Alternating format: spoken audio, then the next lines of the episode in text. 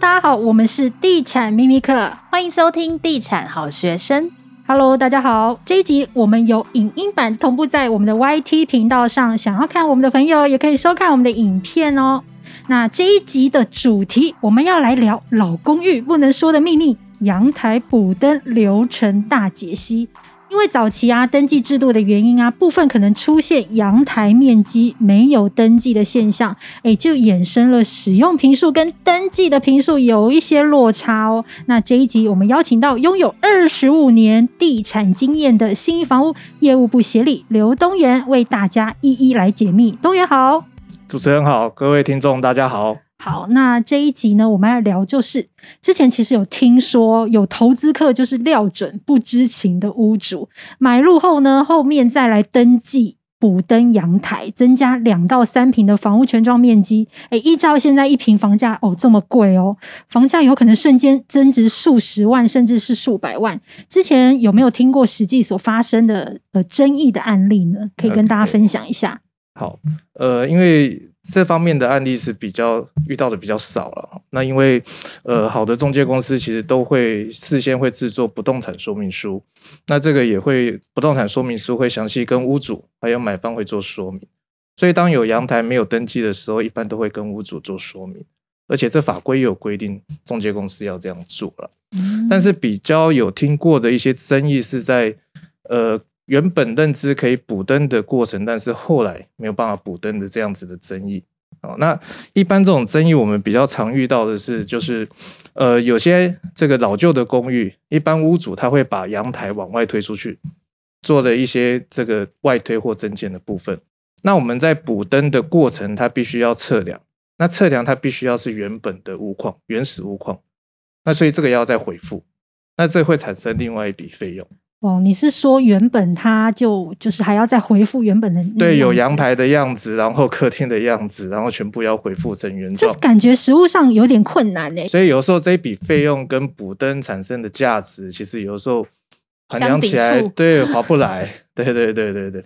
那另外有一种情况是，呃，买方也知道这个房子是没有阳台没有补灯的，那他也愿意买，但事后他去做补灯的过程，可能会有一些这个。因为我们申请补灯需要去申请竣工图，那因为这些屋顶都比较老旧，有些竣工竣工图可能已经灭失了或者是不见了，那他这样子就没有办法做补灯。但是听完这些啊，我我我比较想要知道的是，我要去哪里找那个阳台还没补灯的？OK，请问什么样的物件比较容易可以找到这种阳台面积没有补灯的？然后。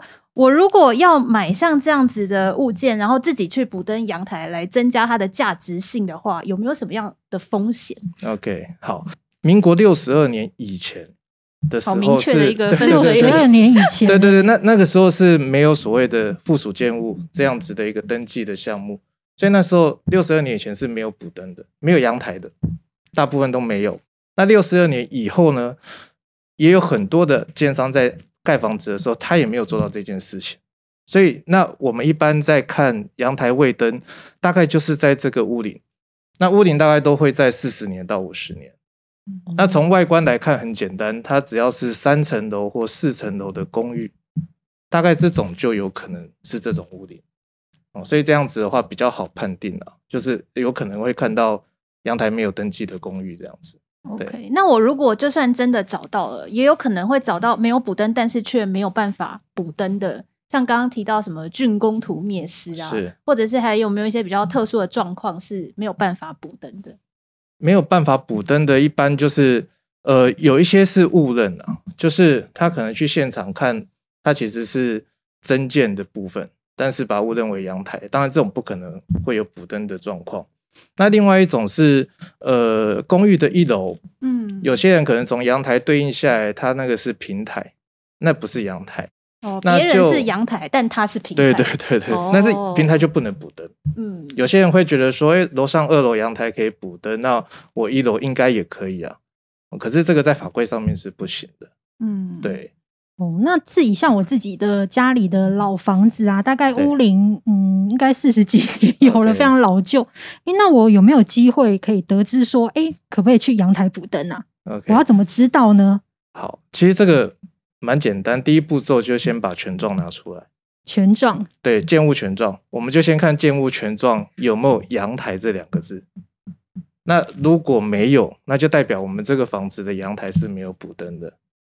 那再下一步的话，我们可以从线上或者是到地震事务所去调建物测量成果图出来看它的图形。哦，也许我们一般公寓都是方方正正的，像阳台没有补灯的公寓，调出来的图它可能会缺一角。那那个位置就是有机会就可以对对对对对对对。那如果要再仔细一点的话，就是我们自己拿个尺啊、卷尺或测距盖抓一下内室内空间的距离，跟测量成果图上面的距离去比对。如果我们量出来假设是十公尺，但是测量成果图上面只有九公尺，那差的那一公尺的空间可能就是阳台。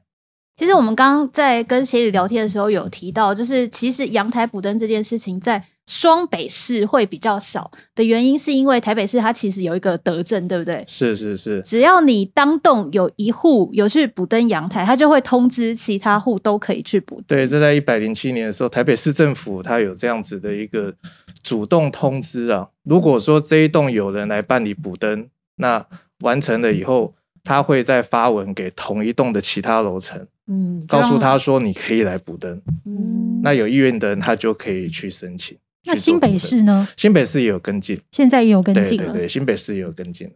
对，OK。那可不可以跟大家分享一下，如果要进行这个阳台补灯啊，它的流程到底要怎么来进行？OK，好。那首先的话，我们当然要先准备好所有权人的身份证跟建物权状的正本，还有印章。那如果是有代理的话，那代理人的身份证印章也要准备。那我们就到该地区的县市政府，像台北市的话是建筑管理工程处，那新北市的话是公务局哦。那各地政府是大概也是公务局。那先去做这个阳台补灯的这个程序，第一步骤就是先申请使用执照跟竣工图。那申请完使用执照、竣工图以后，再拿着申请出来的文件到地政事务所去办理阳台补灯的这个程序，到那边去地震事务所申请以后，他们会跟屋主约定时间到现场去做量测，嗯就阳台在什么位置、多大面积，他要把它补绘到测量成果图上面去。那这样子，他们测量完后三天左右，它的评数就会出来，那就会通知屋主，大概是这个情况。那屋主如果没有问题的话，那地震事务所会在针对这个补登的这个物件会公告十五天。那十五天后没有其他任何异议的话，就可以完成补登的程序，这样子就可以把品数回补到我们的权状上面。所以其实这个流程好像一个月内就可以补登完成，不会太久，对不对？对，差不多。前面的竣工图大概一个礼拜了。那当然可能有的变数是地震事务所约定的测量时间。会长还是久？对，短还是近？这个时间，对，那后面就可以办这样子。好，好，那这一集也非常谢谢东元完整的解析，那提供大家非常实用的资讯。那我们就下回见喽，拜拜，拜拜，拜拜。